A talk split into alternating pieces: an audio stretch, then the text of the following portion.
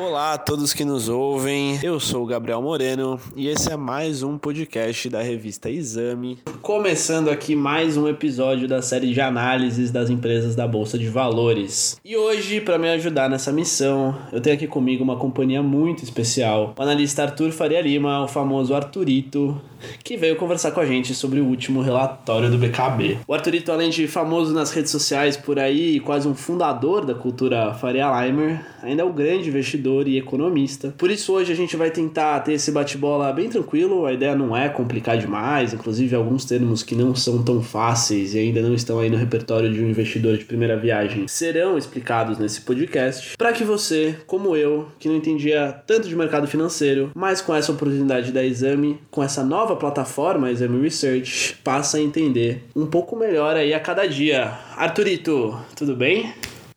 Opa, tudo bom? Obrigado pelo convite, Gabriel. Espero poder ajudar vocês nessa oportunidade que me deram na Exame Research e espero poder ajudar todos os nossos ouvintes para tirar as dúvidas necessárias e fazer aqui um, um pouco da explicação do relatório do BKB. É isso aí, muito bem. Bom, nesse último dia 24 de janeiro, o BTG Pactual divulgou mais um relatório sobre o estreante na Bolsa de Valores, o BK Brasil, que a gente vai chamar sempre aqui de BKB. Importante a gente, antes de começar, falar um pouco do que é o chamado BKB e como tem funcionado a operação no Brasil nesses últimos 6, 7 anos aí, desde quando esse contrato de Master Franchise começou. Bom, é, só fazendo uma contextualização rápida ali, a gente nem vai entrar, entrar tanto em, na história, acho que você pode ver um pouco mais sobre isso no relatório que a gente publicou. O mais importante que você precisa saber é, em 2011, o Burger King assinou um acordo que então cria a chamada Burger King Brasil, que reconhece a empresa brasileira, né, essa, nova, essa nova sigla, como uma franquia master do, da Burger King Corporation, uma que seria como se fosse a sede da empresa nos Estados Unidos, né? Acho que a gente pode falar mais ou menos isso, né? É, a partir de um contrato, eles tiveram a cessão de direitos por 20 anos, que uhum. pode ser renovado futuramente, mas isso aí é, é um papo pra gente falar daqui a pouquinho. Legal, é. Esse acordo a gente vai falar também dele quando a gente chegar na parte de risco. Mas ele é um acordo aí de, de 20 anos que garante o desenvolvimento da marca aqui no Brasil, garante uma autonomia muito grande já, essa marca brasileira. E só pra gente ter ideia também do que significou esse novo acordo, o Burger King até tinha lojas no Brasil no ano de, desde o ano de 2004, né? Mas desde quando o BKB, ou seja, a Burger King Brasil, passou a operar, de 2011 até 2007, até o final do ano passado, a gente teve um salto de 139 para 767 lojas do Burger King. Então, de, desde quiosque, que só vende sorvete, até as próprias lojas em praça de alimentação, tudo isso. E bom, o plano de expansão não para por aí, o Burger King está abrindo essa listagem, mas o BKB Brasil vai tentar incomodar a liderança do McDonald's, principalmente no que diz respeito aos números, ao número de lojas, né? Bom, Arthurito, esse crescimento do BKB não é só, hum, como a gente está falando, em números de, de estabelecimentos, também tem uma performance considerável no que diz respeito à gestão, produtividade, eficiência. Você que é mais dos números, vamos falar um pouquinho sobre esses indicadores. Queria começar com o EBITDA, que acho que vale a pena você também dar até uma, uma breve explicada aí sobre o que é o EBITDA para aquele ouvinte de primeira viagem e aí depois falar um pouquinho sobre esse número e o que, que ele tem a ver, como é que foi o EBITDA do BKB nesses últimos anos. É, primeiramente, é bom salientar, como diz no relatório, que o BKB realmente veio com uma, uma proposta de expansão muito agressiva, é, diminuindo as suas margens de certa maneira a partir de promoções, cupons, mas conseguindo ainda assim resultados expressivos em questão de EBITDA e, como a gente vai ver, outros bons indicadores é, mostrando que veio para ficar no nosso mercado aqui.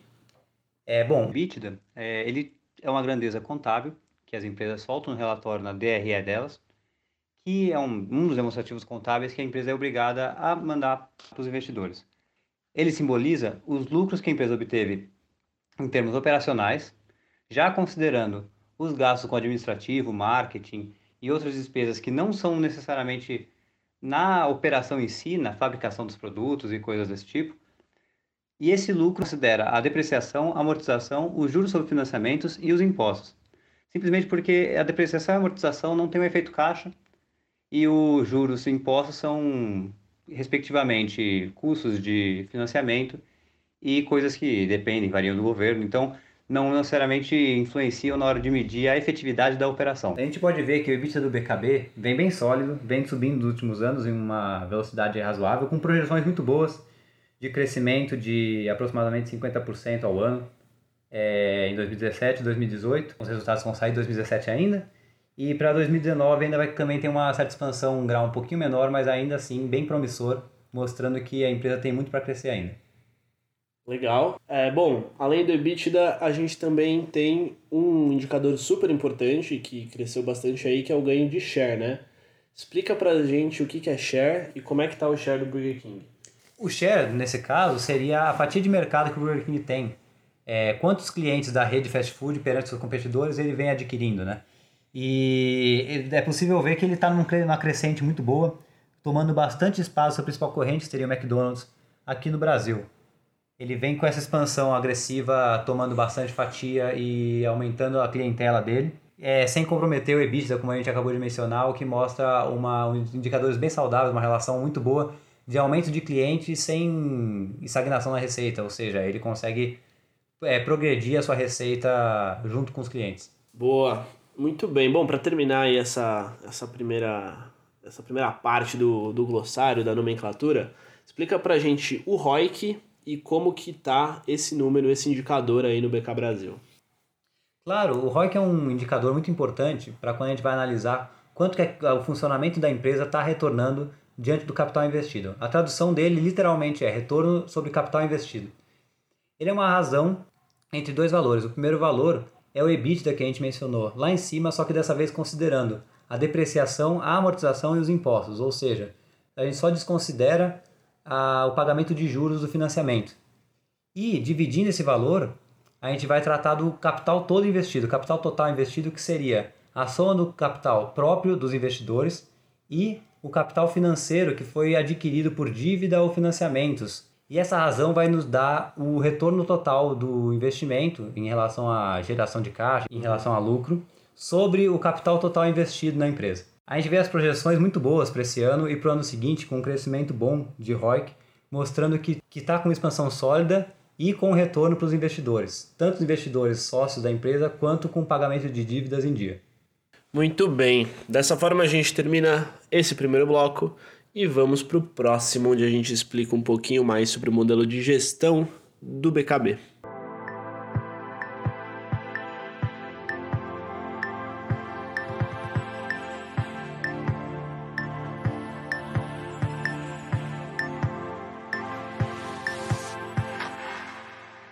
Bom, primeiro explicar como é que funciona esse contrato aí de franquia master. Né? É, o BKB assinou um contrato de 20 anos com a própria Burger King Corporation, que é como, é como se fosse a sede que fica nos Estados Unidos. E esse contrato permite à marca brasileira uma autonomia muito grande em relação ao desenvolvimento da marca aqui no Brasil. Então, tudo que diz respeito ao posicionamento da marca no mercado, ações de marketing, enfim. É, mas talvez o que mais chame a atenção seja a questão das franquias e subfranquias, como é chamado, né, Arthur? Litor? Sim, sim, é muito interessante. E bom, como é que funciona essa parte? O BKB é definido como uma franquia master, né, do Burger King no Brasil.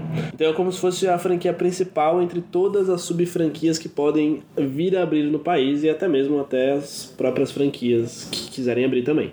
Mas é como se o BKB funcionasse diretamente ligado ao reporte à sede americana. Então, como é que é? Quem quiser abrir uma subfranquia aí no Brasil tem que pagar uma taxa ao ABK Corporation nos Estados Unidos e assim como uma taxa à sede principal aqui no Brasil. Enquanto isso, as franquias elas, se você quiser, por exemplo, abrir uma franquia aqui no Brasil do BKB, você também pode, e essa franquia vai reportar diretamente aos Estados Unidos. É lógico que abrir uma franquia do BKB e não uma subfranquia é um pouco mais caro, mas você tem aí essa não é tão fácil também, né? Tudo isso passa por uma por uma por um entendimento da BK Corporation, da relevância da sua nova unidade, enfim. Mas ela não tá tão ela não tá tão abaixo na hierarquia do, do Burger King. Certo, Arturito? Isso, isso mesmo. Legal. Falando um pouco do novo modelo de gestão desses últimos seis anos. A gente juntou aqui algumas medidas que foram implementadas em todas as unidades, como forma de monitorar a administração de cada franquia ou subfranquia, para que você ouvinte possa entender como é que essas ferramentas contribuíram para o crescimento da marca. Bom, é, primeiro de tudo, a gente tem o KPI, que é uma ferramenta de monitoramento, mas muito legal, porque ela envolve e engaja todos os funcionários da unidade, né? Ela faz com que as metas internas é, possam ser visualizadas, buscadas, existe um plano de metas para todos os níveis hierárquicos de qualquer unidade. E junto a isso, teve também um projeto de capacitação e treinamento interno totalmente novo e unificado, que não existia antes, que realmente serviu para melhor preparar o staff em geral. E ah, também atrelado ao treinamento interno, foi estabelecido um plano de carreira pela primeira vez, um plano de carreira mais evidente né, e mais claro em toda a empresa. O funcionário, dessa forma, além de estar mais preparado com os treinamentos, ele tem mais noção da unidade dele, tem mais noção do que ele precisa fazer e daquilo que é esperado de, dele na posição que ele ocupa, né? Enfim, tudo isso que a gente falou é quase uma instauração de uma nova identidade, né? Essa é parte mais administrativa. Me fala um pouquinho dos números aí, como é que eles funcionam. A gente pode aqui ressaltar alguns indicadores legais que apareceram e que são muito relevantes para o negócio, principalmente para esse setor, que são o EBITDA for Wall e o SSS. O EBITDA for Wall, ele é o EBITDA que a gente já mencionou anteriormente, só que focado naquela loja, naquele, naquela loja específica, é uma medida para analisar cada loja por si só, saber o desempenho mais particular, fazer uma análise mais detalhada e próxima, que é bem consequência do que a gente percebeu do modelo de negócio, né? Do, desse cuidado em ter uma boa eficiência em cada loja. Então, o EBITDA for Wall vai nos dar uma medida muito boa. E o SSS, que é o Same Store Sales, diz como que está sendo o desempenho de lojas que não foram abertas no último período, ou seja, é o desempenho das lojas que já existiam, que é literalmente a venda de mesmas lojas, que as lojas que já existiam mostrando como que está a absorção pelo mercado daquelas lojas, como está a clientela, a fidelidade e se o serviço continua crescendo mesmo depois de você abrir aquela loja num, num, num local novo. Legal, boa. É como criar um monitoramento para as lojas mais antigas, né? É, isso mesmo. O plano de expansão. Exatamente. Boa. E para terminar, mas não menos importante, o investimento do BKB também em tecnologia foi muito importante. O sistema operacional foi substituído por um ainda mais funcional, né? E fazendo aí um parênteses, investimento em tecnologia, a gente fala isso no nosso relatório, parece ser o futuro dessa indústria de fast food, né? Acho que o segmento como um todo planeja investir mais em autoatendimento, em ferramentas para melhorar sua produtividade, eficiência, tudo isso. É, bom, é, tudo isso, de novo, está no nosso relatório, sessão número 3 do nosso relatório relatório. Lá tem tudo explicadinho melhor como é que tá segmentado e como é que tá estruturado esse modelo de gestão que já dura aí seis anos e contribuiu, né? E continua contribuindo para o crescimento do Burger King Brasil. Muito bem, Arturito. Dessa forma a gente termina esse terceiro bloco e vamos para o último, quando a gente fala um pouco de risco. Bora!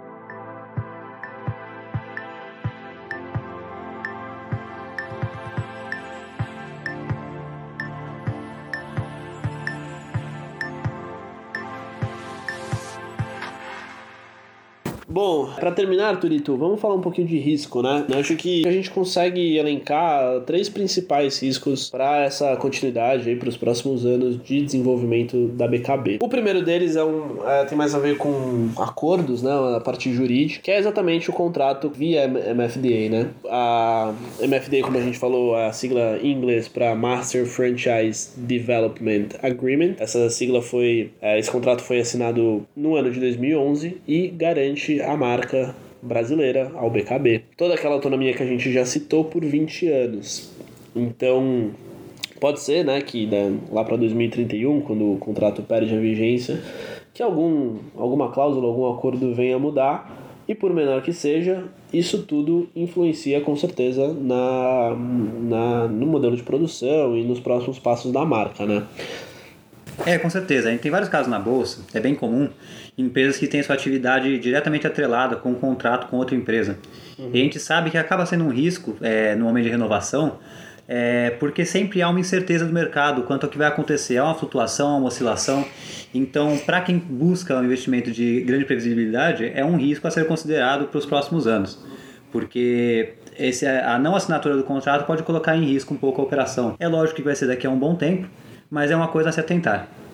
É, não tem como, né? Em 30 anos, em 20 anos, como é a vigência desse contrato, a sociedade muda, as regras mudam, as leis mudam. É muito difícil, né? Você manter o mesmo contrato, né?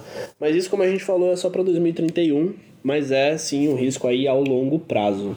O que mais que a gente consegue pensar? Bom, outro risco que vem direto quando a gente lê esse relatório é que muitas das coisas que vieram foram referentes à expansão agressiva do BKB.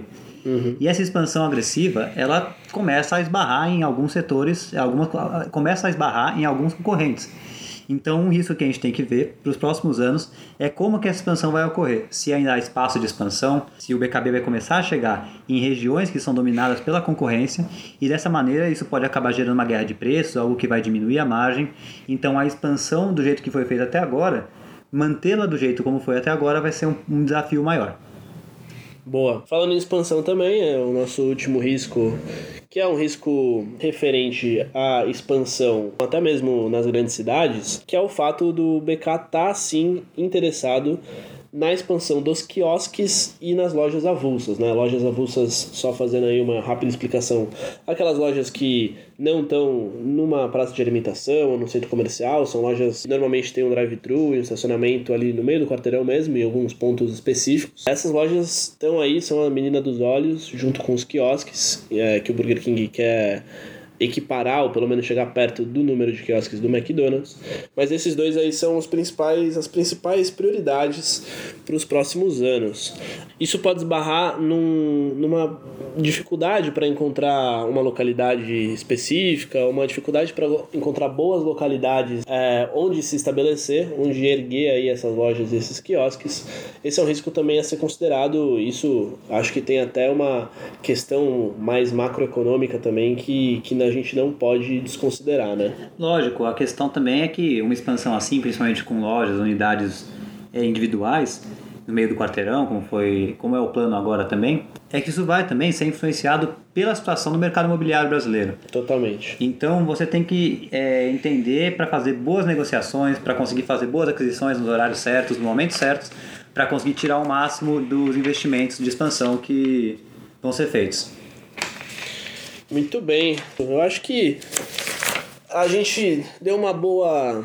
E na nutshell, foi uma boa explicação aí sobre como foi, a história aí do Burger King e da operação brasileira do BKB nesses últimos anos. É, a gente convida vocês mais uma vez para que você realmente leia o relatório para tirar suas próprias conclusões sobre ele. Isso aqui foi uma explicação por cima, é lógico que muito bem fundamentada pelo nosso querido Arturito, mas para quem quiser se informar melhor, os, o relatório está lá no site www.exame.com/relatórios. É, Arthur, um prazer falar aqui com você. Eu queria te, te agradecer muito pela participação e estar tá convidado aí para as próximas vezes, né? Pô, obrigado. Eu que agradeço o convite. É sempre legal passar esses relatórios. Eles podem ser um pouco técnicos, um pouco complexos, com alguns termos que não são fáceis para um investidor de primeira viagem. Então é sempre bom estar ajudando para contribuir com a, o cenário de investimentos aqui no nosso país. Muito bem. Bom, eu falei aqui do, do que ele está convidado, mas eu esqueci de dizer que o Arthurito estará na próxima Exame Talks no, no YouTube, né? Então a gente não vai dizer qual o tema, vamos deixar aí sob sigilo, mas você que gosta dele e você que gosta das nossas análises, se liguem no nosso canal no YouTube, porque daqui a pouco tem mais Arthur Faria Lima lá no nosso canal, pessoal. É isso, muito obrigado. Esse foi mais um episódio da série de análises das empresas da Bolsa de Valores. Um abraço e até!